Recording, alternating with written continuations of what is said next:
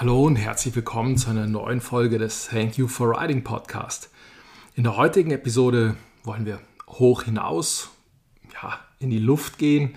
Das heißt, wir werden uns ein bisschen über Dirtjumpen unterhalten, werden uns aber auch ein bisschen über das Münchner Umland, ja, Trail bauen, ein bisschen Rücksichtnahme, was so ein Vater plötzlich mit dem Mountainbiken zu tun hat, warum Barcelona das Mekka ist, ja, und noch einige weitere Dinge unterhalten. Und wir bleiben auch im Münchner Umland und haben dazu heute den Starnberger Tobias Engelmann eingeladen. Seines Zeichen Dirtjumper, Allrounder. Ja, und der wird so ein bisschen aus seinem Leben erzählen. Servus, ich bin der Tobi, komme aus Starnberg, bin 29 Jahre alt und fahre, äh, seit ich, glaube ich, denken kann, äh, Fahrrad. Also echt, schon mein Leben lang hocke ich auf zwei Rädern. Jetzt fährst du aber ja nicht nur Fahrrad, sondern bist ein durchwegs talentierter, ambitionierter, sagen wir erst einmal Dirtjumper. Ich möchte zwar, wahrscheinlich bist du ein Allesfahrer, aber wahrscheinlich bist du mit dem Dirtjumpen schon relativ, ja, sagen wir mal, berühmt geworden. Wie ist das losgegangen? Ja, also hast völlig recht. Ich bin eigentlich, wenn man es genau nimmt, ein reiner Dirtjumper. Ähm, ich bin da einfach reingerutscht. Ich habe äh, damals ähm, bei mir in Starnberg gab es eine, eine Crew und die hat die ersten Dirtjumps gebaut. Damals wusste ich noch nichts vom Bombenkrater in München oder sonstigen Spots. Und ähm, dann war ich da ein paar Mal und bin da, bin da einfach nur abgehangen, habe zugeschaut. Und dann habe ich irgendwann selber angefangen zu fahren. Und dann war es echt äh, vorbei. Also dann war es um mich geschehen, dass ich dann quasi richtig mit dem Dirtfahren angefangen habe damals. Okay, also klassischer Verlauf schon kleine Hügel, erst einmal ein bisschen hupfen und mittlerweile Hochhäuser. Genau, ja, so ungefähr. ja, ähm, das war echt dann, das waren echt kleine Sprünge, kleine Doubles, kleine technische Doubles. Ähm, und dann gab es auch noch einen, einen Starnberger Bombenkrater sogar. Das war also ein Ach, damaliger, ja. genau, das war so ein richtiger Freeride-Spot und da gab es damals so eine Starnberger Größe, das war so ein Dropper, Michael Bruckner hieß der, wenn ihr dir was sagt. Und des, der ist da gesprungen und das war der erste Fahrer, den ich gesehen habe, der gesponsert war. Und dachte mir schon so, boah, okay, krass, das ist echt, äh, das ist ein cooler Sport, damit kann man, damit kann man richtig Bock, da kann man Spaß haben, da kann man sich austoben, ausleben. Und dann, ja, so ging es echt, äh, echt los. Und da dann auch tatsächlich so direkt mit Biss gleich dahinter geblieben, weil es kamen ja dann auch Sponsoren bei dir dazu. Ja, bis es zu den Sponsoren gekommen ist, ist das, das hat lang gedauert. Also ich bin echt, das war auch am Anfang, schon ist es immer so ein Traum zu sagen, boah, ich, irgendwann bin ich, will ich gesponsert werden. Aber ich war nie so der, der sich dann da, der sich da großartig äh, vermarktet hat. Also ich habe dann, war schon mal auf der Eurobike, habe ein bisschen rumgefragt, aber ich habe jetzt noch damals noch keinen Plan gehabt, dass man sich eine krasse Mappe bauen muss oder sich richtig vorstellen muss und sonst was. Und ich bin dann irgendwann da so ein bisschen, bisschen reingerutscht, ja. Ähm, aber relativ spät erst, ja. Aber dann tatsächlich durch Zufall, Freunde, Connections oder wirklich gerade wie du es beschrieben hast, mit Mappe und aufmarschiert, um zu sagen, look at me. Nee, das war dann doch eher über Connections, dass ich dann jemand halt kannte und dann Fotos geschickt habe, der, der kannte mich dann auch schon und dann so ist es, ist es so entstanden, ja. ja und dann gab es halt so ein paar, ähm, ja, gab es halt Stuff einfach, ja. Okay, also das ja. heißt, erstmal logischerweise, was wahrscheinlich immer der erste ja. Schritt ist, gibt es Stuff. Ja. Vom T-Shirt bis hin zum Fahrrad, genau. Helm etc. alles. Genau, ja. Bis es dann hin tatsächlich zu einem ja, größeren Vertrag kam, weil wenn ich das richtig verstanden habe, du warst nie Vollprofi. Nee, genau. Also ich war, ähm, mein, meine, lang, meine längsten Sponsoring-Verträge habe ich mit, mit Scott gehabt. Da habe ich immer mein ganzes Material bekommen, was ich brauche einfach.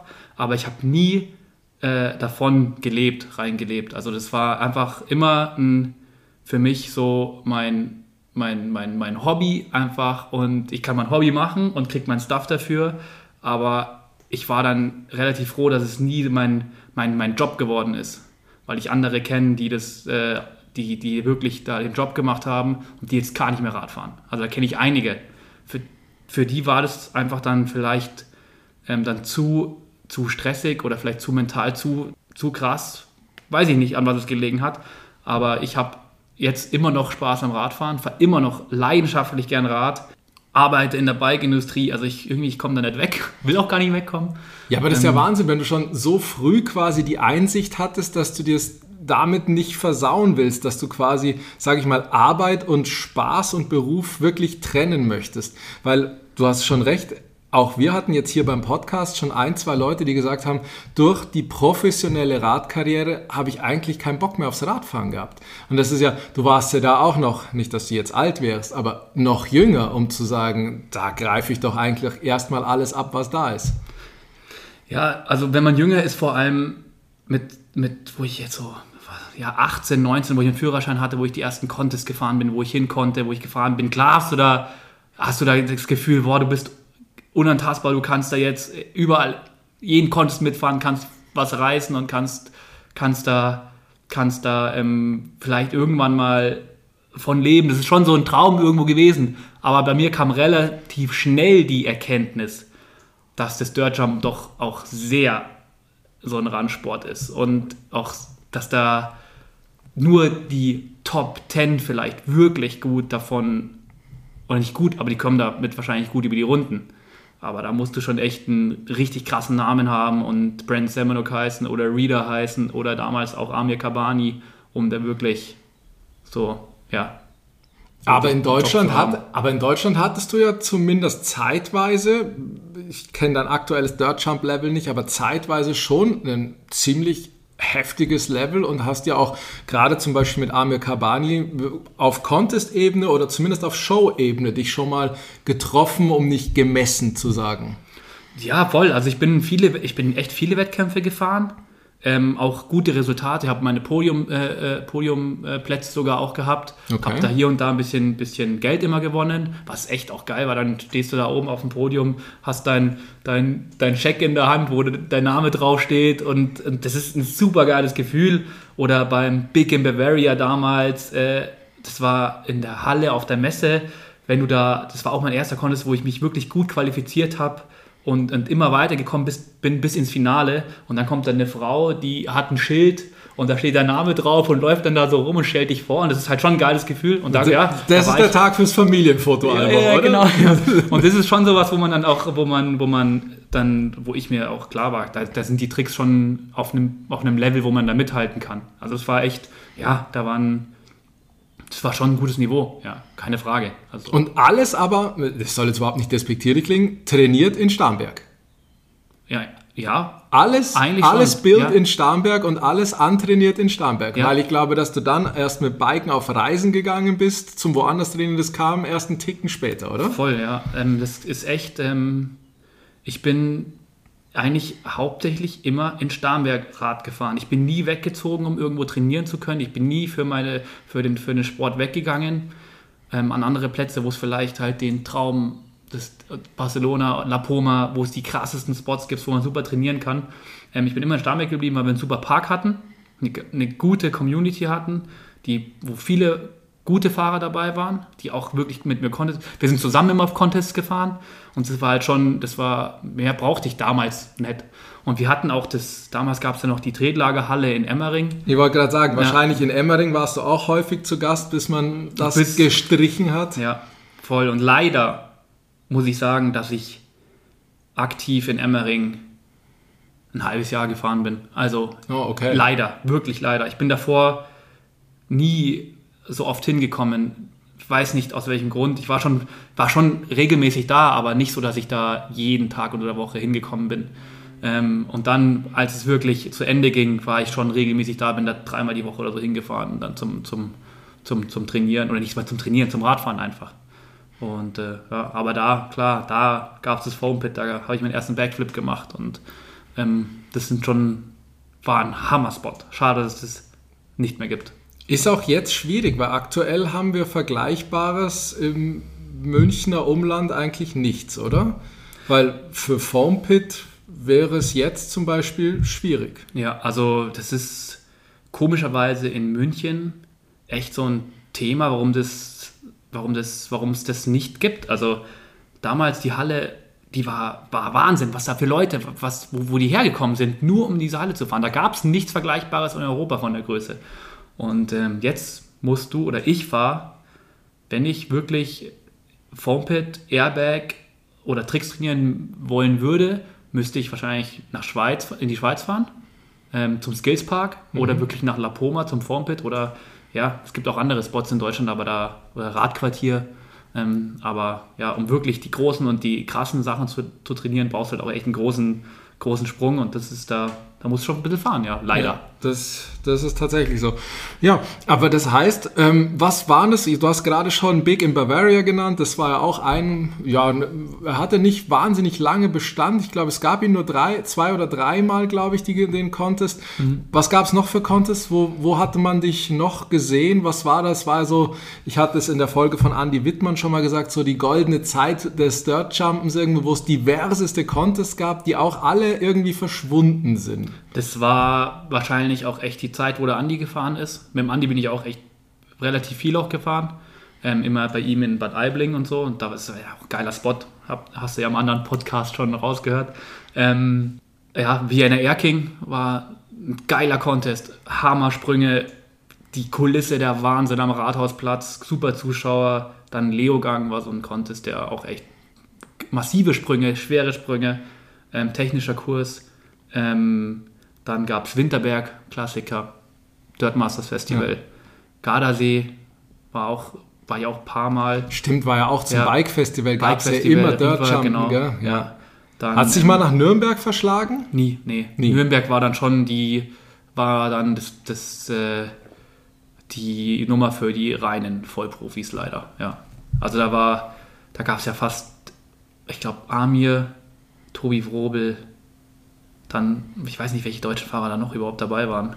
Ähm, also es war schon die Ja. große Bühne, ja. Wollte es war ein reines Invitation. Gerade wollte ja. ich sagen, ich glaube, es war aber auch tatsächlich Einladungscontest, wo du wahrscheinlich schon vom Browserhersteller auch eingeladen werden hast müssen, sozusagen.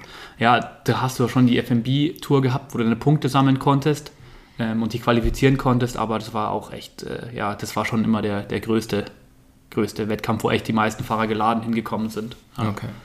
Ja, das heißt aber, dann mit, mit Starnberg, da warst du ja dann auch sozusagen gar nicht ganz unschuldig, weil du hast ja eigentlich deinen Trainingsground selber gescha geschaffen, zumindest ab Zeitpunkt X, weil irgendwann habt ihr ja nicht nur kleine Hügel, wie du gesagt hast, mit dem Anfang, sondern auch wirklich große Hügel, massive Hügel und aber dann auch noch alles legal. Mal installiert, geschaufelt, geschaffen. Wie kam es denn dann wirklich dazu? Weil da sieht man ja auch heutzutage, dass es da in vielen Gemeinden oder allein im Rathaus schon am Verständnis oft mangelt. Ja, ähm, ist in Deutschland echt auch so ein Thema für sich. Immer, wenn man sowas legalisieren möchte, ist ein riesen, ist echt ein Act. Muss man sich echt drum kümmern, hinterher sein. Damals war es echt witzig. Ich glaube, ich war 15, 15 oder 16 und wir wollten einfach einen Spot haben, wo wir fahren konnten. Wir wollten einfach einen eigenen Spot mit geilen Sprüngen, wo wir es selber bauen konnten und unseren, unseren Sport betreiben konnten. Und meine zwei Brüder, die waren auch damals noch richtig motiviert, oder die, sind, die fahren immer noch Radl, ähm, aber die sind nie so in dieses Thema eingestiegen mit Semi, Semi-Profi, professionell, die fahren auch super Rad, keine Frage, aber die waren damals halt auch voll Feuer und Flamme für das Thema. Und wir haben echt, das war eigentlich, ich habe eine Zeichnung gemacht, von, wir haben Gelände ausgeguckt, wo wir unbedingt hin wollten. Und ich habe eine Zeichnung von diesem Gelände gemacht, echt mit Buntstiften und Sprünge drauf eingezeichnet. Habe die zum Bürgermeister gegeben mit einer Unterschriftenpetition, wo wir Unterschriften gesammelt haben für einen Dirtpark in Starnberg. Und dann kam der Bürgermeister zurück und hat gesagt, ja, findet er cool. Hocken wir uns mal zusammen, sprechen wir drüber. Ja. Chapeau an den Bürgermeister, weil tatsächlich, dass du heutzutage einen 15-Jährigen für voll nimmst, das passiert wahrscheinlich nicht ganz so oft. Ja, das war, das war, ich weiß auch nicht, der hat, dem hat es getaugt. Ich glaube, dem hat vor allem diese, Sensation. der hat immer gesagt, weil diese Zeichnungen und diese Unterschriften, das hat ihn so äh, fasziniert, was, die, was wir da uns für Mühe gegeben haben und dass wir wirklich da Lust drauf hatten. Und ähm, ich habe da schon, klar, habe ich ein paar, äh, wir haben auch Fotos gehabt und ein bisschen Videoclips, was wir so gemacht haben. Und es war dann relativ, relativ easy ging das dann, dass wir da das durchgezogen haben. Ja, es war cool. Die haben uns dann wir haben alles selber gemacht, also wir haben auch kein, kein Geld oder sowas, äh, wir wollten auch kein Geld haben. Okay. Wir haben gesagt, wir machen das selber, wir kümmern uns um alles selber. Weil wir auch nur uns gedacht haben, nur so schaffen wir es wahrscheinlich, dass wir es so, So, machen, wie ihr wollt. und dass es überhaupt angenommen wird. Ja. Weil wenn wir jetzt sagen, hey, wir brauchen Erde für 50.000 Euro, dann brauchen wir noch einen Bagger für, der, der kostet in der Miete 20.000 Euro. Das äh, hätte wahrscheinlich nicht hingehauen. Und wir haben gesagt, wir kümmern uns um den Aus, wir kümmern uns um die Erde, die da hinkommt. Wir sind dann von Baustellen zu Baustellen gefahren, haben gefragt, ob die Aushub übrig haben. Ob wir den Aushub, Ob ah, wir den Haus- smarte genau, Lösung, den ja. Aus- ob wir den Aushub Nachhaltig. Haben. Ja, ja, genau. Nachhaltig. Ob wir, genau, ob wir den Aushub haben können. Der Papa hat ähm, einen uralten Minibagger in der Garage stehen, der funktioniert heute noch. Und so ging's los, ja. Wir haben Minibagger, Erde gehabt und was, ja, konnte uns keiner mehr aufhalten. Und dann hatten wir auch eine coole Crew, die sehr mitgeholfen hat und geschaufelt hat. Und so ist der Dirtpark Starnberg entstanden, ja. Ja, der Wahnsinn. damalige Dirtpark Starnberg. Jetzt sind wir ja eine, sind wir umgezogen in der Zeit. Ja. Genau, irgendwann seid ihr dann umgezogen. Ich glaube, das war dann Gründung Bikeanstalt, Mhm. Vereinsbildung und jetzt gibt es ein ganz neues, also ganz neues, nicht mehr, lassen wir zwei, drei? Vier, ich glaube, jetzt geht's in die vierte Saison. Vierte ja, Saison. Okay, ja. da ist dann der Umzug passiert und jetzt ist richtig, richtig. Ja, jetzt ist es, äh, die Bikeanstalt in Söcking ist, ähm, ich glaube, flächentechnisch schon einer der größten Spots in Bayern oder wenn man sogar sagen kann, vielleicht Deutschland sogar. Ja, also, Okay. ähm, was wir da als äh, Angebot haben für die Öffentlichkeit und für Vereinsmitglieder, ist schon, ja, das ist, äh, ist cool. Vor allem die, die große Line, die wir da haben, mit Holzkickern und äh, wir haben auch äh, Rindenmultilandungen zum Tricks trainieren. Das ist, ja, da kannst du wirklich, ich glaube, man könnte an dem Spot schon professionell trainieren, um heutzutage noch vielleicht irgendwo mithalten zu können bei Wettkämpfen. Weil das Level wird ja auch immer geisteskranker. Ja. Wir haben leider kein Airbag, kein Foampit, ähm, aber was nicht ist, kann ja noch werden, schauen wir mal. Ähm, und äh, ja, ist ein, ist ein Hammer-Spot, ja. Okay, heißt aber eingetragener Verein, ich muss Mitglied sein oder ich kann auch so fahren oder, oder, oder. Ja, da gibt es auch immer ganz viele verschiedene Möglichkeiten, wie man es machen könnte. Wir haben uns für die Vereinslösung entschieden, einfach aus Versicherungsgründen, dass wir die Stadt auch äh, ein bisschen aus der Haftung rausnehmen, weil das wollen die, wollen die auch nicht haben, dass die da irgendwie für alles haftbar sind, was wir da oben ver veranstalten. Ähm, wir haben eine kleine Line und einen Pumptrack, die ist immer geöffnet. Wir haben auch keinen Zaun drumherum, da kann jeder hinkommen und fahren, weil das dann quasi unter so einer Spielplatzregelung läuft. Da kann dann jeder Okay. fahren, ja, theoretisch. Und äh, alles, was größer wird, die großen Doubles, die großen Holzkicker, ähm, ist alles abgesperrt mit Kette. Und da kannst du bei uns fahren, wenn du im Verein bist.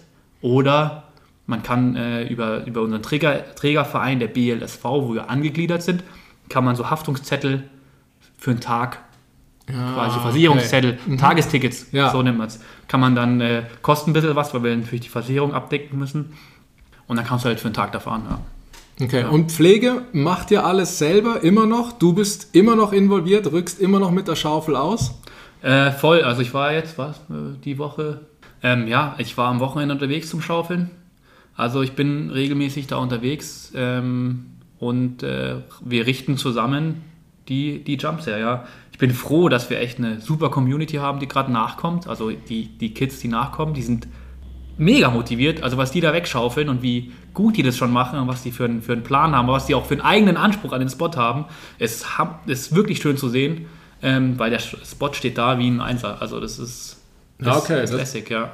Pumptrack auch Erde oder Asphalt, wie man es jetzt gerne macht. Siehe zum Beispiel Gauting, Germering, wo du aber dann auch Stachus-ähnliche, äh, äh, Marienplatz, große Fußgängerzonen, äh, ähnliche Situationen hast, wo von Scooter, Skateboard, Inline-Skates alles da ist und es nicht mehr viel mit Fahrradspot zu tun hat. Oder Erde. Erde, ja. Erde. Ja, aus muss auch dem, sagen, ja. Aus dem Grund, Aus dem Grund, dass es äh, heidenteuer ist, so ein Teil, also ein Asphalt-Pump-Track.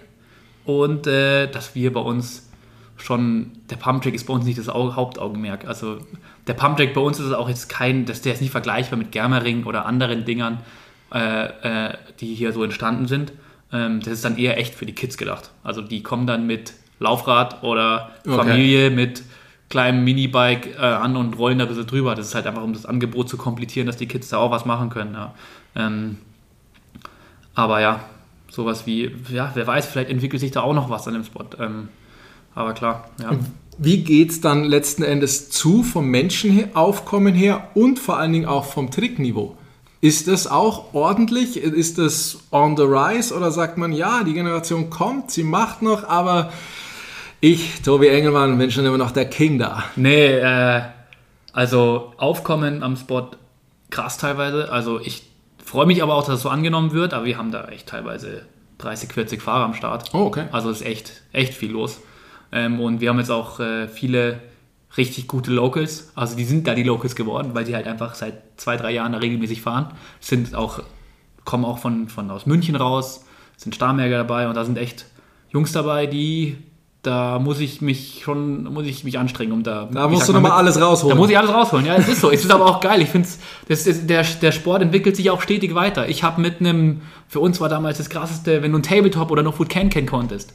Heute ist ein Backflip Barspin nichts mehr in deren ihren Augen ist es ein einfacher Trick. So. Und das ist für mich noch so, da muss ich mir sagen, hey, boah, Backflip Barspin jetzt raushauen, da musst du jetzt schon wieder echt zusammenreißen, Bock drauf haben und wirklich konzentrieren. Und die fahren, die, das ist halt ein anderes, äh, andere, das ist auch so ein, so ein Generationending einfach. Und die fahren, ich, die fahren, also wir haben zwei, drei bei uns, die sind schon leveltechnisch ganz weit vorne dabei, also auch tricktechnisch. 360 Tailwhips, 360 Tailwhip to Barspin, so krasse Kombis, die hauen die schon raus, die Jungs, ja. Und da. Die hauen sie aber noch für sich raus? Hauen sie für Instagram raus oder schon für tatsächlich auch, weil die auch schon Support haben, weil die auch schon für XY trainieren? Ähm, ich ich habe, ich hab, das weiß ich nicht genau, wie ich, die machen es noch für sich selber, was ich okay. geil finde. Die ja. machen es für sich selber. Die sind auch bei Instagram teilweise gar nicht so, die, die, die sind jetzt keine Durchstarter mit, mit 5000 Followern oder sonst irgendwas. Mhm. Die, die, die machen es echt so für sich selber, posten halt ihre Clips, wenn sie Bock haben und ähm, aber die, die, die gehen schon ab, ja. Und äh, ich fände es cool, wenn da mal wenn die mal auf den Contest fahren und wenn die mal, wenn die da mal Bock haben. Aber das wird auch das Problem, dass die Contests immer weniger werden auch. Und ähm, ja, schauen wir mal. Vielleicht machen wir mal bei uns einen, einen, coolen Contest, wo die, wo es dann auch mal wirklich was, was vielleicht was Cooles zu gewinnen gibt, dass mhm. man da einen Anreiz hat und mal so ein bisschen Contestluft schnuppern kann. Ähm, aber da sind auf jeden Fall ein paar motivierte Jungs dabei, die echt saugeil und gut Rad fahren. Und da haben wir richtig viele, die schon auf einem echt soliden Level fahren. Ja. ja. vor allem, also spätestens dann wäre es ja vielleicht mal wieder Zeit für einen coolen Video-Edit, weil es gibt ja von dir auch einen, meiner Meinung nach, immer noch legendären Video-Edit, der from Dawn to, Dawn to Dusk, andersrum. Dusk till Dawn, genau. Ne, ist es so wie Tarantino? Ne, andersrum habe ich gedacht. Weil Tarantino ist from Dusk till Dawn und meiner Meinung nach ist egal. Auf jeden Fall. ich, ich, ich, ich, poste den Link auf jeden ja. Fall bei Instagram ja, und, und ich hau ihn auch in die Beschreibung des Podcasts rein. Sollte sich jeder mal angucken, weil das ist tatsächlich. Dann sieht man auch mal tatsächlich dich in Action, außer du sagst, es gibt noch was Besseres oder Neues. Ein wahnsinnig schöne Aufnahmen im Herbst, saugeile Lichtstimmung und echt sicke Tricks. Ja, das Video war ein, war ein cooles Projekt mit einem Kumpel, der echt, äh, der macht der Film professionell und da war einfach so zusammengeschrieben, hey, hast du Bock, lass mal, lass mal starten. Und da haben wir ein bisschen Zeit da investiert ähm, und, und geshootet. Und dann war es ist echt, ich bin auch mit dem Ergebnis mega, mega happy, weil es war schon so, ähm, nicht mal, ja, doch kann man fast sagen, da war ich so auf dem, dem Peak meiner, nicht Leistungsfähigkeit, aber so was ich so an Tricks rausgehauen habe und rausgeballert habe, das war, das war schon, ähm, ja, war, war nice. Aber da ist auch so ein Edit perfekt, weil dann will man halt nochmal ein bisschen den Anspruch an sich selber erhöhen und ich bin da super selbstkritisch, was das angeht, wenn ich mich beim Fahrradfahren äh, selber äh, sehe. Ähm, und da, ja, deswegen ist es echt gut geworden. Ja. Ah, da, da, da lässt du dich dann auch dazu hinreißen, dass du sagst, dass es gut geworden ist. Ja, voll. Also ja. ist auch, finde ich, super. Und ich ja. finde, also ich will jetzt kein Honig ums Maul schmieren, vielleicht findest du es auch direkt gleich als, als Beleidigung, aber ich finde, du erinnerst vom Fahrstil wahnsinnig an Logan Pete. Okay, ja, stimmt. Ja, wir sind. Wahnsinn. Also manche Tricks, wo du echt sagst, ja, hey, das ist, das könntest du jetzt auch in den Wäldern von BC mit blonden Haaren ja, machen. Geil. Ja, also ist schon mal für, für mich ein Kompliment, weil Logan Pete geil Rad fährt. Also der, der, der hat's drauf, der fährt nämlich auch was ich geil finde, der ist ein sehr technischer Fahrer auch. Der kann so super geil Skatepark fahren und kann auch gut äh, äh, so kleine technische Sachen und äh, kann auch an großen Sprüngen abliefern. Und ja, der, wir sind schon vom, wahrscheinlich vom Fahrstil relativ ähnlich, kann man schon sagen, ja. Weil ich bin eigentlich auch so, ähm, ich bin super viel Street früher gefahren auch und Park und das, äh, das hilft ja auch immer weiter, um mal, mal Sachen auf größeren äh, Sprüngen zu adaptieren oder da tust du dir vielleicht bei manchen Sachen leichter. Ja. Und für die Radkontrolle generell auch gut. Deswegen sind wir da wahrscheinlich schon recht, recht ähnlich, ja. Das ist überhaupt ein ganz gutes Stichwort, finde ich, mit diesem ähm, viel schon gefahren. Wir sind neulich mal zusammen gefahren. Also, zusammen gefahren ist witzig. Also, wenn du losfährst, schaue ich zweimal und dann bist du weg. Wir sind aber einfach tatsächlich nur ganz normale Trails gefahren. Da hast du ja auch eine irren Speed drauf. Von deiner Sprungtechnik brauchen wir gar nicht reden. Ist es so, dass du schon Bock hast auch auf Trail, auf Downhill, auf Enduro oder sagst, nein, wenn da keine Sprünge drin sind, dann habe ich keinen Bock? Oder kam es nur durch Zufall, dass es auch sowas wie dein Homespot ist und du alles blind auswendig kannst, dass du sonst sagst, na, lass mich auf dem Waldweg in Ruhe, da schiebe ich runter? Nee, also das, das, das, das gehört einfach dazu, auch beim Radfahren. Und das Enduro-Fahren heutzutage oder das, das äh, Bikepark-Fahren, Downhill-Fahren, das mache ich genauso, also mindestens genauso gerne. Obwohl, vielleicht ist es ein bisschen übertrieben wenn ich die Wahl hätte, ich glaube, ich würde schon eher wieder zu den Sprüngen gehen. Aber ähm, das ist heutzutage, was unsere Bikes, mit denen wir unterwegs sind, was die können, was du damit machen kannst, ist es super geil. Du kannst ja mit den Rädern rumhüpfen, du kannst Downhill ballern, du kannst in Bikepark gehen. Mit, das ist, ja, das, da kannst du einfach alles mit, mitmachen. Ja? Und das ist auch, ist ein, ja, eine super Ergänzung auch. Und das ist, ja, Würmtal, wo wir zusammen fahren, fahren waren. Ähm, klar, Homespot kenne ich jeden Stein, ähm, aber ja, auch gerade durch das, dass ich viel Dirt gefahren bin oder auch Street und Park, kannst du halt einfach wahrscheinlich jede doch eine Strecke runterfahren, ohne Probleme. Ja. Und da kann man halt dann super das, das alles abwandeln. Also es ist für dich jetzt nicht das Schlimmste, wenn du dir einen Full-Face-Helm aufsetzen musst und mal Finale fahren musst? Nee, ich war sogar schon äh, mit meinem Papa jetzt dreimal im Finale, ja. Wir haben immer dann so einen jährlichen äh, Trip gehabt. So Ach, da kommt's her. Das ist, das ist gar, das ist äh, vom Papa geerbt oder? Ach so, nee, oder, also, oder Papa war nur der Chauffeur. Der Papa hat mich, der hat nämlich auch, der hat mit Kumpels, äh, haben gesagt, ja, die fahren jetzt einfach mal nach Finale zum Biken. Weil ich habe ihn eher dann so ein bisschen zum Biken animiert, weil ich ihm mein Rad ähm, okay. organisiert habe. Ähm, und so, so ein, auch so ein Enduro dann schon. Und der war dann endstoked von dem Bike und ist auch viel, viel gefahren und sagt, ja, jetzt fahr ich mal nach, fahr mal, mal nach Finale. Und dann waren sie da und dann hat er gefragt, ob ich das nächste Mal nicht einfach Bock habe mitzukommen. Und dann habe ich gesagt, ja klar, komme ich mit gerne. Und äh, ja, dann sind wir da zusammen Finale geballert. Ja. Und Finale ist schon echt, ist ja rough da und es ist Naturtrails und kein Bikepark und das macht auch Bock, weil es einfach technisch ja, ist. Ja, wollte ich sagen, da ja. sind ja die Flugzeiten relativ begrenzt. Ja. Ja, voll, das ist da echt, äh, da geht es um, um technische Passagen fahren, um, um, um, um lange Trails, um wirklich anspruchsvolle Trails auch. Und da muss schon auch was können, um da runterzukommen. Und das ist kein Anfängergebiet.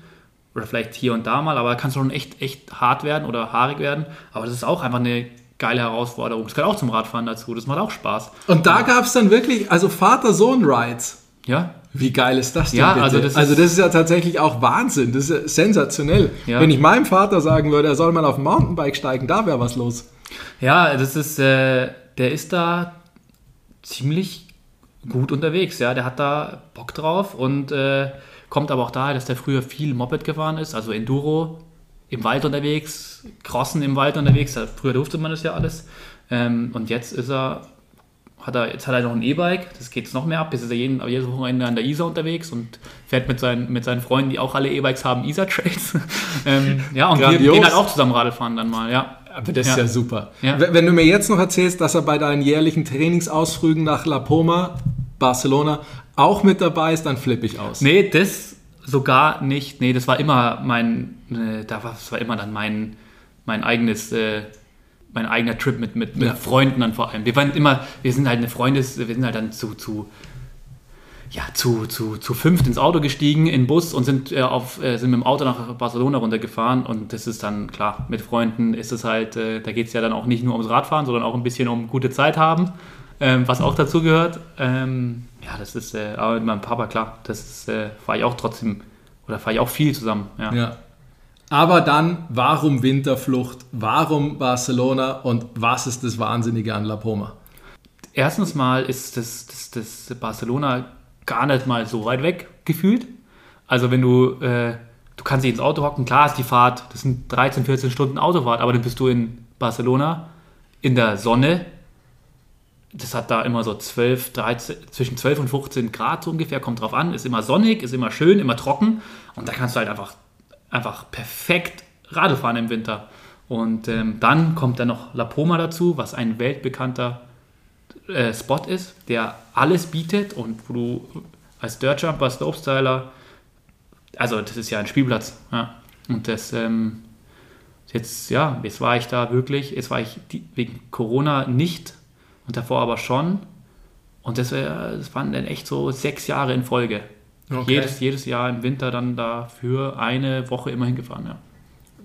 Möglich für jedermann oder sagst du, nee, sollte es schon gehobeneres Fahrlevel sein und vor großen Sprüngen sollte man nicht zurückscheuen? Oder kann man da auch getrost sagen, oh, kommen wir mit der ganzen Familie hin? Also der Anfänger kann da auch voll Spaß haben. Die haben da echt, die haben auch einen super guten Pump-Track, die haben Table Lines, so mit so Mini-Drop-Batterien, die Hammer Skatepark mit, mit Bowl und so ein Zeug, dann die Foam-Pit-Landschaft, also es ist schon auch echt, ähm, da kann der Anfänger auch wirklich, wirklich Okay, Spaß also haben. tatsächlich Ja. La Poma ist, wir reden nicht über fünf Dreckhügel, sondern das ist schon Das ist massiv, quasi ja. Abenteuerland. Ja, das ist, das ist riesig, ja. Das ist echt ein Riesenareal. Also das ist echt cool. Und ähm, auch immer, was Schöne ist in La Poma, vom Zustand alles immer sehr, sehr gepflegt, was, was das eigentlich das Wichtigste ist, dass die Hügel gut, gut dastehen und äh, keine Löcher haben und es muss alles smooth sein. Das ist da immer mega, ja. Die haben halt auch klar, die haben da ihre Angestellten, die da die Shaper, Parkshaper sind und dann äh, andauernd die Jumps wässern, wenn sie zu trocken werden und äh, sich regelmäßig drum kümmern. Das ist schon, ja, Ja, okay. ist ein, ist ein cooler Spot, ja. Überspitzt gesagt ja auch so ein bisschen die Heimat der Lacondegui-Brüder.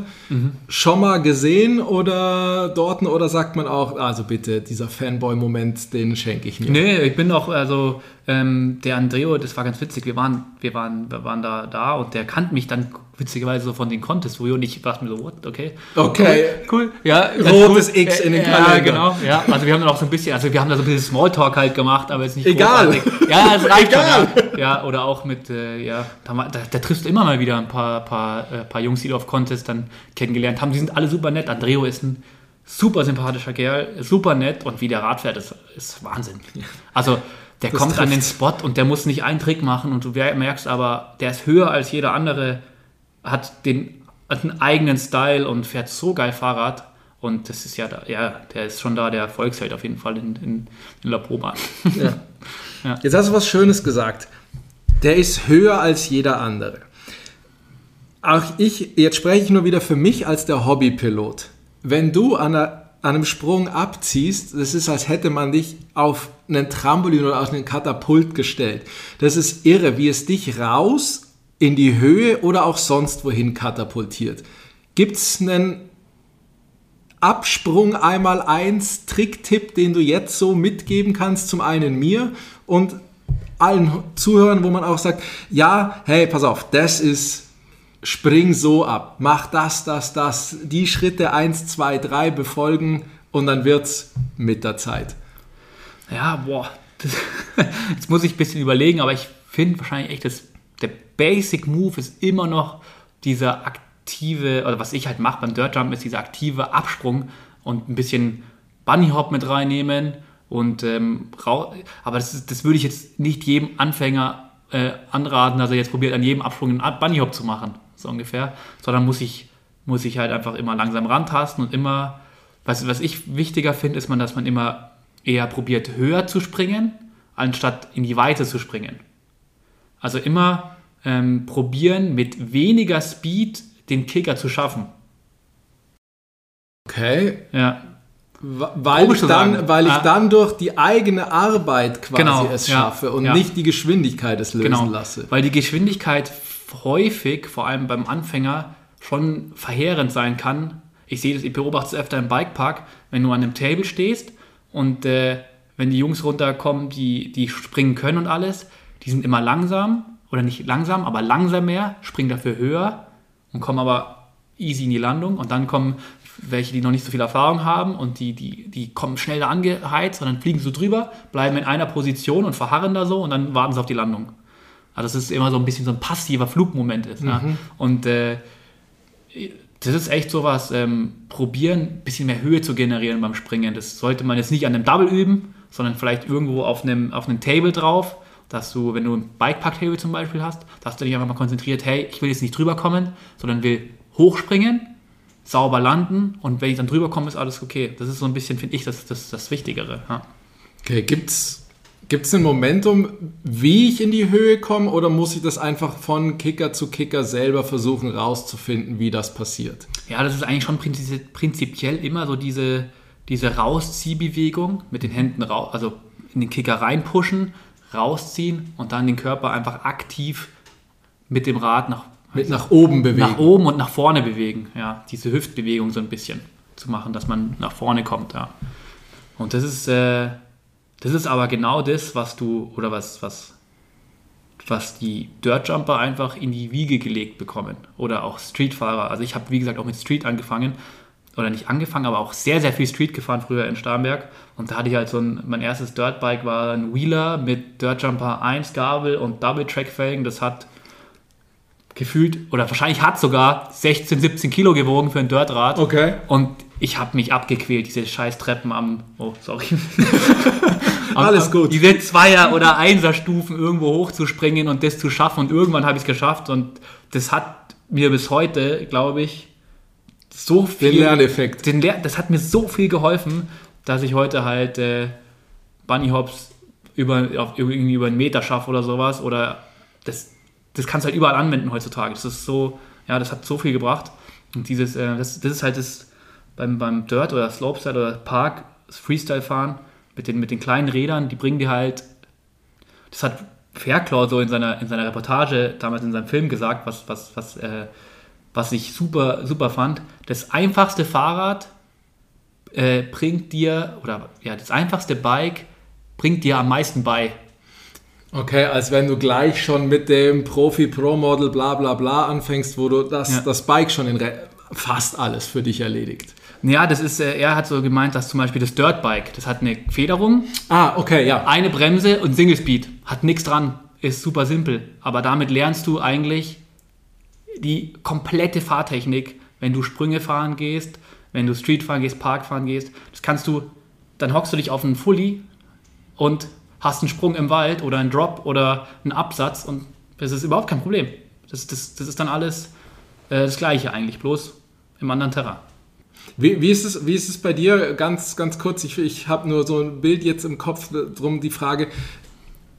Mental, hat, hast du vor manchen Sachen noch Respekt, sag ich mal, Angst ist vielleicht übertrieben, aber große Absprünge, große Rampen, großer Drop, klar, ab irgendwas hat man bestimmt immer Angst, aber würdest du jetzt sagen, ja klar, wenn morgen die Darkfest-Einladung kommt, bin ich dabei? Oder sagst du da auch, "Hm, das sind aber ganz schöne, ganz schöne Dinger. Oder sagst du, nee, je größer, desto besser. Ich habe auch direkt an Darkfest gedacht, als du es gesagt hast. Das wäre jetzt echt ein Contest, wo ich mir schon überlegen würde, ähm, würde ich da jetzt mit sofort mit hinfahren. Nicht, weil ich es nicht, mir nicht zutrauen würde, sondern mir wahrscheinlich einfach echt so ein bisschen die Routine fehlen, fehlt, weil das sind echt äh, Riesenkicker, die sind technisch wahrscheinlich nicht super anspruchsvoll, aber halt, da musst du wirklich sicher sein, das Selbstbewusstsein dafür haben, dass du da auch einfach unvergramst und locker drüber hüpfen kannst. Und das müsste ich mir, glaube ich, schon ein bisschen, bisschen wieder aneignen, einfach größere Sprünge, vor allem im Fully, schnelle, schn- hohe Geschwindigkeiten. Das müsste man schon ein bisschen machen, aber ich glaube, mit der entsprechenden Vorbereitung, wenn ich jetzt genug Zeit hätte, würde ich mir das schon zutrauen. Ja. Also mit, mit, mit ich war nie, nie, zum Glück nie einer, der sich vor Sprüngen irgendwie eingeschissen hat. Also ich wusste immer, wenn ich andere sehe, die das fahren, kann ich das auch fahren. Da unterscheiden wir uns grundsätzlich, weil deswegen, weil darauf wollte ich eigentlich auch hinaus. Für mich persönlich ist Gaps sind der absolute Horror. Schaufel das in der Mitte dazu, mach einen Table draus und es funktioniert. Bis zumindest bis zu Größe und Weite X. Da ist echt, das ist einfach so ein, so ein blödes Psyche-Ding mit diesem Loch in der Mitte. Das ist halt einfach suggeriert die direkt, kann böse ausgehen. Kannst im Vorderrad, Hinterrad hängen bleiben oder über den Lenker gehen, obwohl der Sprung wahrscheinlich nicht, nicht ansatzweise so groß ist wie Tables, die du vielleicht schon mal gemacht hast. Und da ist echt, da kann ich dir wirklich keinen Tipp geben, außer dass du da dir das, du musst dir das Selbstvertrauen in dir haben, dass du sagst, ja, den schaffe ich, den Sprung. Ich bin schon größere Sachen oder größere Sachen kupft, wo jetzt kein, wo jetzt, wo es, ein, wo es ein, einfach ein Table war. Da musst du, ja, da muss man einfach leider über den, über den eigenen Schatten springen und vor allem einfach sich sicher sein, dass ich das hinkriege. Aber das ist, wie gesagt, das ist echt witzig und das ist wirklich für mich persönlich echt ein Problem, weil ich das wirklich nicht gelöst kriege, dass man in Whistler A-Line fast durchspringt und dann aber tatsächlich, wo du vorher gesagt hast, wo wir zusammen beim Radfahren waren, bei jedem kleinen Ding geht schon wieder der Zeigefinger, weil da ist, da, da, da ist ein Loch dazwischen. Das ist echt furchtbar, aber ich rede mich dann immer zu, äh, zu alt. Ah, schon zu alt dafür. Aber ich versuche es tatsächlich immer wieder mal und dann denken wir mal, dann, das ist, äh, macht mir einfach, das ist echt Stress für mich. Aber das ist für dich logischerweise fremd. Ähm, ja, gerade dieses Doubles-Springen ist eigentlich, das ist, ob das jetzt ein Table ist oder nicht, ist mir echt fast egal. Also da muss der Sprung schon richtig, richtig massiv sein, dass ich da denke, so, boah, das muss dann echt schon so dark fürs Größte sein, dass du denkst, so, boah, nee, muss ich das jetzt wirklich, muss ich das ja da jetzt rüber. Aber wenn du da dein Leben lang das machst und auf Doubles aufgewachsen bist und dann am Wiener Air King einen Stepdown hattest, der 12 Meter in die Länge und 5 Meter runter geht, wo einfach unten die Autos durchfahren, dann, Dann bist du immun. ja, das ist so, ja. Abgestumpft. Ja, es ist, es ist echt so, ja. Ähm, da zählt dieses Double-Ding, ist echt gelöscht. Ja, Da okay. überlegst du, da musst du natürlich überlegen, beim WNR King, da ist das Gap riesig, da musst du dir, da machst du dir kein, keine Gedanken, kann ich den Kurs fahren, sondern welche Tricks kann ich anwenden auf dem, auf dem, auf den Kurs. Ja. Wo fühle ich mich, wie, wie fühle ich mich sicher? Kann ich den flippen? Kann ich den eher dreiern? Oder sonst was, ja. Ist es so, dass wenn du tatsächlich jetzt mal, weiß ich nicht, auf einem Trail unterwegs bist, ob der jetzt gebaut, nicht gebaut ist, oder danach gerne sagen würdest, oh, gib mir eine Schaufel, das mache ich jetzt aber besser. Also das kannst du ja so nicht anbieten.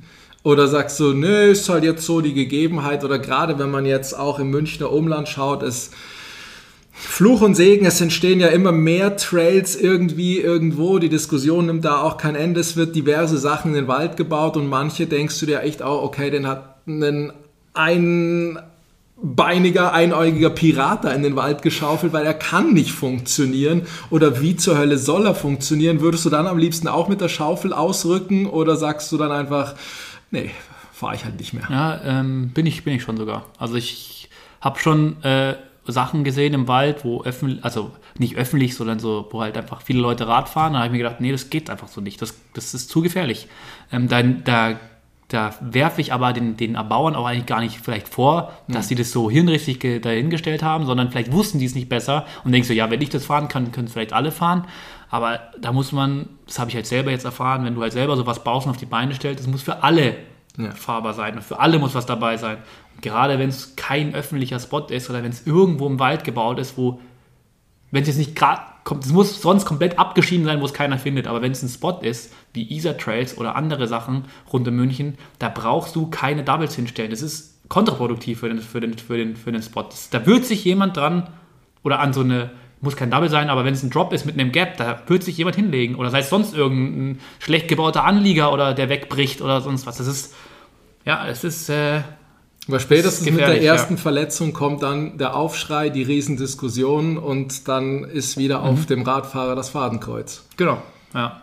Wie es so oft jetzt hier schon, gerade in der Corona-Zeit auch äh, passiert ist. Ja. Genau, haben wir ja jetzt auch tatsächlich überall wieder Diskussionen. Ich meine, dass diese Diskussion, die schwappt ja gerne so im Gefühl zwei, drei Jahrestakt wieder auf, dass wir wieder einfach Performer irgendwas sperren, Waldwege wieder auf unter 1,5 Meter eingrenzen, Local Spots platt machen. Ist im Moment aber halt auch schwierig. Ich kann verstehen, die Leute wollen raus. Jeder kauft Wanderschuhe, Outdoorjacken und Fahrräder. Jetzt sind sie zu Hundertsten in den, Be ach, zu Tausendsten in den Bergen, aber halt auch auf diversen Spots rund um München, wo du aber halt dann mit Campout und 25 Kästen Bier noch die Feierabendrunde beschließt. Dorn im Auge oder Ähm. Freude über Zuwachs zum Sport? Einer, es ist äh, ein lachendes und ein weinendes Auge. Also klar, einerseits Hammer, dass so viele Leute sich äh, bewusst dafür entscheiden, in die Natur zu gehen und da Sport zu machen, Radl zu fahren, ähm, den gleichen Sport, den ich mache, zu machen, weil das, das freut mich halt, das freut mich mega, wenn ich eigentlich äh, in einem Bikepark bin oder äh, in irgendeinem Trail und da siehst du andere Leute, die das auch machen und die da auch Bock drauf haben, sich freuen. Ähm, andererseits natürlich ähm, im Moment extrem angespannt, weil so viele Leute nicht weg können, nicht wegkommen. Es gibt kein Angebot ähm, und deswegen trifft sich das halt an so Ballungszentren hier um, im Umland und dann eskaliert es halt. Das ist aber auch, das passiert halt, das, das, wenn das nicht, ja, wenn der Spot oder wenn der Spot nicht, nicht wirklich legal ist, nicht offiziell ist, dann gibt es da irgendwann Stress. Das kannst du nicht verhindern. Und klar, die, die kommen da an mit dem Kasten Bier und denken sich, ja, nach der Feierabendrunde trinke ich aber noch ein Bierchen. Ist ja auch völlig okay. Aber wenn das dann jeder macht, und das ist vielleicht manchen einfach ein Dorn im Auge, dann muss man vielleicht gerade in so einer Zeit einfach ein bisschen sensibler sein, sich nachdenken, okay, wie verhalte ich mich hier am besten? Ich fahre jetzt einfach hier meine Stunde Rad, dann haue ich wieder ab und gucke, dass alle, dass nichts hinterlasse und einfach aufpasse. Ja, das ist, ist im Moment einfach ist schwierig, ja. Bist du dann jemand, der so, ich möchte nicht zwingend sagen, den, den, den Oberlehrer macht, oder aber sprichst du Leute an, so, hey, fangen wir banal an, fahrt mit Helm oder nimm doch deinen Scheiß wieder mit, hey, hör auf mit dem Skitten in den Kurven oder sonstiges, oder sagst du, nee, also komm, ich muss mich nicht überall einmischen, nur weil man mich vielleicht jetzt im Umkreis kennt? Nee, ich sag manchmal immer, oder das Gefühl sage ich zu wenig, ähm, weil ich echt das Gefühl habe, wenn die Leute mich kennen, dass sie, dass sie dann sagen, was ist das für ein, für ein, für ein, mhm. für ein, für ein Penner oder was, was erlaubt der sich denn jetzt oder so. Aber ich habe auch schon bei mir an den, an den Trails oder an den, in, bei mir im Wald, wo die ganzen, wo die Leute Fully fahren, wo auch viel los ist, klar sage ich da, wenn da jemand ohne Helm unterwegs ist, sage ich da, zieh dir bitte einen Helm an. Das ist nicht nur für dich lebenswichtig, sondern auch einfach für uns alle, dass der Spot hier erhalten bleibt. Und äh, auch wenn jemand abkürzt, Trails abkürzt oder das macht oder weil er einen Strava-Com holen will oder sonst was, jetzt, jetzt, geh, bitte mach's woanders, aber nicht, nicht hier oder mach's gar nicht in der Natur. Wenn die ganzen Trails schon echt so mit nicht so offiziell sind und alles, dann muss man sich wirklich an die Spielregeln oder da gibt es ja auch nicht offizielle Regeln, da muss ja, ja. einfach so ans, an das menschliche Miteinander menschliche Miteinander halten, ja. ja. Und da doch ich äh, so, ich sag schon mal was, ja. Okay. Also wenn es jetzt ganz, ganz, ganz schlimm ist, wenn jetzt irgendjemand echt seinen Müll irgendwo hinschmeißt oder so, da musst du was sagen. Das würde ich aber auch sagen, wenn ich jetzt, wenn ich jetzt äh, nicht am Radl hocke, sondern irgendwo in den Bergen unterwegs bin. Gerade wollte ich sagen, ich glaube, das ist auch tatsächlich, selbst wenn man in der Stadt ist und neben der Bushaltestelle seine Flasche, Eimer, Tüte, was auch immer hinwirft, dann sollte man das auch sagen. So viel sollte, glaube ich, auch klar sein. Ähm, jetzt ist aber tatsächlich der radfahrende Tobi auch gleichzeitig der arbeitende Tobi. Weil was für ein Zufall, du arbeitest auch noch bei einem Fahrradhersteller. Wie stelle ich mir das vor? Ist es tatsächlich, wie man sich das wahrscheinlich eher in Kindertagen als jetzt im Erwachsenenalter ausgemalt hat, geil, den ganzen Tag Radfahren? Äh, nee, leider, also nicht so ganz. Es ist auch ein, äh, schon ein Teil davon auf jeden Fall, aber das meiste ist wie, also bei mir in meinem Fall, im Marketing ist es schon auch viel natürlich Büro, ganz normale Arbeit ähm, und aber du arbeitest mit den Produkten, lernst die Produkte immer selber kennen, fährst mit den Produkten und äh, klar, es hat auch schon seine, seine Vorteile. Das ist, du kommst auch schon mal hier und da mit, wenn du, wenn du mit der Presse unterwegs bist oder wenn du auf einem Lounge von einem neuen Bike unterwegs bist, dann kommst du natürlich schon auch mal ein bisschen raus und, bisschen, und bist unterwegs oder auf e Events. Ja klar, das hat auch schon seine, seine Vorteile, ja. Und auch hier bist du ja treu, ne? Weil es hat ja mit Scott angefangen, du sitzt immer noch auf Scott und jetzt nennen wir den Bike-Hersteller beim Namen, du arbeitest mhm. ja auch bei Scott. Was heißt es für Scott in der Marketingabteilung zu arbeiten? Wie sieht dein ungefährer Arbeitsalltag aus? Was sind acht Stunden Arbeit? Ja, also wir, wir, wir machen ähm, oder hier in München den Vertrieb für Deutschland. Also wir kümmern uns um den, um den deutschen Markt, ähm, der dann auch, glaube ich, jetzt will ich nicht lügen, aber der größte ist so. Und ähm, das ist einfach im Marketing viel Kommunikation, dass du einfach äh, Presse oder Magazine oder jegliche Anfragen bearbeitest und, und den Informationen ähm, zur Verfügung stellst, dann Testbikes, äh, Testprodukte, ja, das ist die, ja, was halt dann alles dazugehört und ähm, aber auch, dass du halt Events hier und da äh, machst wie Riva oder Winterberg so, ja, oder Willingen, die großen Bike-Events, dass man da ein bisschen, ähm, dass man da am Start ist. Ähm, und ja, dann mache ich auch noch ähm, in einem anderen Bereich im Motorsport, weil wir da auch Produkte haben. Da kommt dann auch noch das, kommen dann auch noch die nationalen Athleten dazu, die du dann managst oder nicht managst, sondern die, die du dann mit ihren Produkten versorgst und mit denen neue Verträge machst und so weiter. Das ist schon äh, abwechslungsreich und spannend. Genau, das wäre jetzt auch meine Frage gewesen. Fällt da dieses ganze Athletenmanagement auch drunter, dass du quasi Cäsars Daumen hopp oder top über ja nehmen wir, nein nehmen wir nicht, verlängern wir die Verträge etc. mit auch drauf hast oder das ist ein eigenes Department? Nee, da, da gibt es dann schon noch jemanden, da gibt es dann schon noch den Chef bei uns, der dann dafür natürlich verantwortlich ist. Ähm, aber der fragt dich auch nochmal, oder wenn es jetzt, wenn es jetzt ein Dirtfahrer ist oder ein, ein Freerider, klar, wir sind jetzt kein riesen, kein riesen Team, aber da, klar, man spricht ja auch miteinander und was hältst du von dem oder was denkst du oder das ist dann schon, da spricht man da schon natürlich drüber, ja. Wie, wie viele neue Freunde hast du, wenn du sagst, du arbeitest bei Scott? gerade jetzt in der Corona-Zeit waren also das ist echt, echt krass. Jeder will ein Fahrrad haben und jeder, keiner bekommt ein Fahrrad, weil alles ausverkauft ist.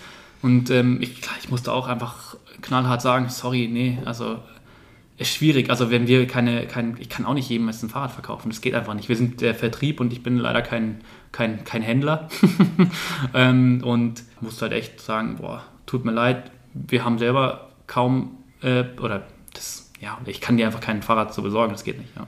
Ist es aber auch tatsächlich so, dass ihr als Gott jetzt auch, ja, sagen wir mal, profitiert so ein bisschen davon, weil jeder ein Fahrrad haben will, aber die gleiche Krux auch wie andere kleine, sagen wir mal nur Versenderbikes oder Bike-Hersteller habt, dass man jetzt sagt, ja, okay, klar kannst du ein Fahrrad haben, du musst halt Wochen, also vielleicht sogar Monate warten, bis es da ist? Oder ist man mit Scott dann doch so groß, dass man sagt, okay, da ist ein bisschen kürzer? Ähm, es ist, äh, ja, also generell ist die, die, die Marktsituation da extrem angespannt. Also das ist schon alles, ich sag mal, das ist schon alles, der größte Teil halt schon beim Händler. Ähm, aber wir sind jetzt nicht so, wir können es nicht so wie, wie Canyon ist halt, oder sagen wir mal Beispiel Canyon als Versender, ähm, die können halt direkt sagen, okay, nee, in 30 Wochen oder so musst du warten für ein neues Rad. Und bei uns ist dann häufig halt schon noch was, was in der Auslieferung zum Händler ist, der das irgendwann mal bestellt hat. Oder ist es vielleicht bei einem anderen Händler, kann man sich im Internet dann informieren, ob es da noch lieferbar ist.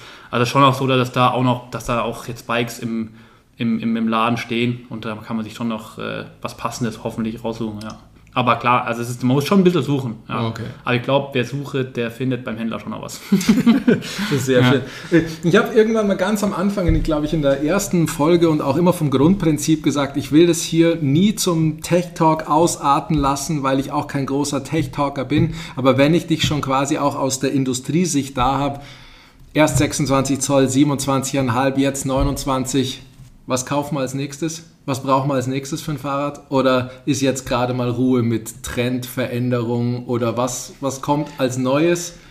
Also ich glaube, dass wir mit 27,5 und 29 schon jetzt im, im, im breiten Spektrum, glaube ich, schon echt jetzt erstmal, dass da, dass da Ruhe ist. Jetzt machen ja viele, vor allem auch im E-Bike-Bereich, auch an, also wir nicht, aber andere Hersteller, ähm, so dieses Mallet, also Mallet, mhm. machen ja auch viele, viele Profis, fahren das im Downhill-Bereich, hinten 27,5, vorne 29. Ich was persönlich auch, weil ich es auch ganz geil finde. Das ist jetzt nochmal was, was, was, was äh, relativ breit aufgestellt ist und was man, was man häufig jetzt sieht, vor allem auch im E-Bike-Bereich. Ähm, aber sonst glaube ich, heutzutage Enduro kaufen, wenn du, je nachdem, was du machst, ist es ein 29er wahrscheinlich, hauptsächlich. Ja. Und es macht auch für die meisten, für, den, für die meisten macht es schon auch Sinn. Also wenn du jetzt, äh, oder wenn du eher einer bist, der vom Springen oder technisch oder agil fahren möchte, ist vielleicht ein 27,5 ein bisschen vorteilhafter, weil es einfach ein bisschen wendiger ist. Für einen großen, für einen großen Markt ist 29er im Fully Enduro Trail Bereich schon echt sinnvoll. Und okay. ja. Tobi, privat was machen die Pläne? Wie geht es jetzt privat mit dem Radlfahren weiter? Gibt es Pläne? Wird noch irgendein Trick beim Dirtjumpen abgehakt? Ist der noch offen? Oder sagst du, nee, hör mir auf, ich mache jetzt, wonach mir ist und ich fahre einfach Fahrrad und gut? Oh, nee, es gibt schon noch ein paar Tricks, die ich, wo, ich, wo ich Bock hätte, einfach was Neues nochmal zu machen. Ein neuer Trick muss bestimmt nochmal her dieses Jahr, irgendwas. Was es ist, weiß ich noch nicht. Ob es eine irgendeine technische Kombination sein wird oder ob es ein klassischer Superman Z-Crab äh, ist, den ich irgendwie noch nie in, meinem, in meiner Bike-Karriere wirklich konnte, auf den ich aber eigentlich mega Bock drauf habe, ist, aber ich will schon nochmal eigentlich was, was, was Neues machen, ja. Also beim Biken. Vielleicht auch nochmal, wenn es sich ergibt, ein Video, ein kleines machen vom, vom Bikepark oben. Aber ja, äh, Wettkämpfe, das, das mache ich glaube ich, nimmer. dafür dafür komme ich auch einfach zu wenig dann zum, zum Trainieren, ja. Und da habe ich auch zu viel andere Hobbys oder nicht Hobbys, aber auch andere, andere Sachen, die ich noch gerne mache nebenher. Ja, außer ihr ja. macht natürlich auf euren Sprüngen den besagten Wettkampf, dass ja. ihr da mal irgendwas organisiert, ja. wenn es denn wieder möglich ist. Genau. Zum großen, sagen wir mal, Finale oder zum Schluss als der Rauswerfer gibt es immer so drei Fragen, Mit der ersten geht es eigentlich los. Die. Nein, ich greife nicht vor. Ride with Friends oder Solo Mission? Äh, Freunde immer, immer in der Gruppe. Also das macht viel mehr Spaß. Das ist, äh, da entstehen die besten Sessions. Da hat man meistens Spaß beim Fahrradfahren und ähm, ja, da kann man sich austauschen. Und ich bin immer gern mit, mit Leuten unterwegs. Ich bin nicht der Alleingänger. Ich bin immer gern in, in, in, mit Freunden, mit Familie unterwegs. Das ist einfach, das macht immer mehr Spaß. Ja. Eindeutig. Sehr schön. Bike-Gebiet. Wo, wo trifft man, Tobi? Ähm, Umkreis München eigentlich echt. Ja, bei den ganzen Hotspots, also Germering, Palmtrack oder Skateparks, äh, bei uns in, in, in Starnberg in der Bikeanstalt natürlich oder auch ja, Würmtal Trails und sowas. Das ist, äh, da, ja, da fahre ich im Moment viel. Mehr darf man ja nicht. Und sonst mal, wenn es in die Bikeparks geht, auch mal in Schladming oder ja. Okay, klar. Ja. Mit der neuen Jumpline, dann ist Da natürlich, dann ist natürlich Schladming. Wenn's Ja, ja. jetzt, wo es nicht mehr nur rumpelt, sondern auch die Jumpline ja gibt, da ja, musst ja, voll. dann ist klar, dass das auf deiner Liste steht. Die letzte Frage ist nach dem Lieblingstrail. Nehmen wir mal an, die Grenzen wären auf. Gefahrener Lieblingstrail oder wo du hin willst oder was du den Zuhörern empfehlen musst, dass wenn du da nicht gefahren bist, warst du noch nicht Radl fahren. Ähm, mein Lieblingstrail, den gibt's Von mir aus auch Jumpline, bei dir kannst Nee, du bei auch mir gerne ist, Jumpline Okay, sagen. wir mal sagen, Jumpline ist es äh, äh, Lorette Mar. Okay. Lorette Mar äh, kennt man wahrscheinlich nur Gerade von... wollte ich sagen, ist das nicht die Schnapshochburg? Ja, genau. Aber da gibt es einen kleinen, sehr, sehr, sehr, sehr feinen Dirtspot äh, mit Okay. super netten Locals. Die freuen sich mega, wenn einer vorbeikommt und die haben die beste Dirt Jump technische Trailsline, die es gibt. Also, also die ich bisher gefahren bin. Nicht die es Okay, gibt, wow. aber die, die ich bisher gefahren bin, weil die so Spaß macht und so perfekt ist. Ähm, die ist, das ist mein, mein Favorite bei, beim Springen auf jeden Fall. Und äh, Trailfahren, im, also im Fully, ähm, war bei mir mal so ein Highlight bei Brixen. Ähm, das war witziger, das war vor, ja auch schon jetzt länger her, wo das erste oder das zweite Bike-Festival in Brixen war. Und da sind wir mit Locals ausgerückt, um einen Spot-Check zu machen.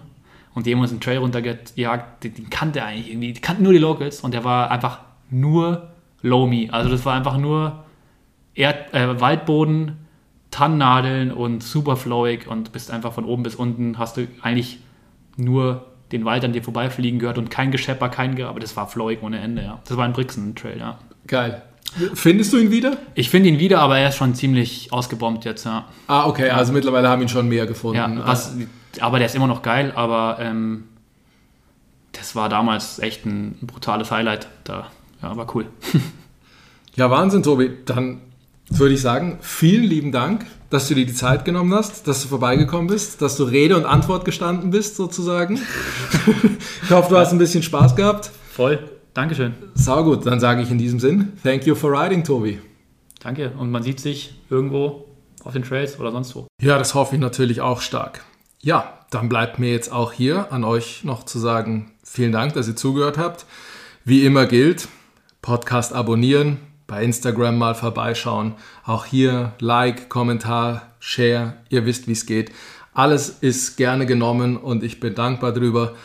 Ähm, ja, guckt euch auch mal so die ganzen Verlinkungen an, weil, wie gesagt, ich packe Tobis Video hier auch noch mit rein. Und ja, ansonsten sehen wir uns eben, wie Tobi gesagt hat, auf dem Trail. Bleibt mir gesund und wir verbleiben wie immer. Thank you for writing, writing, thank you for writing, writing, writing, writing, writing, writing.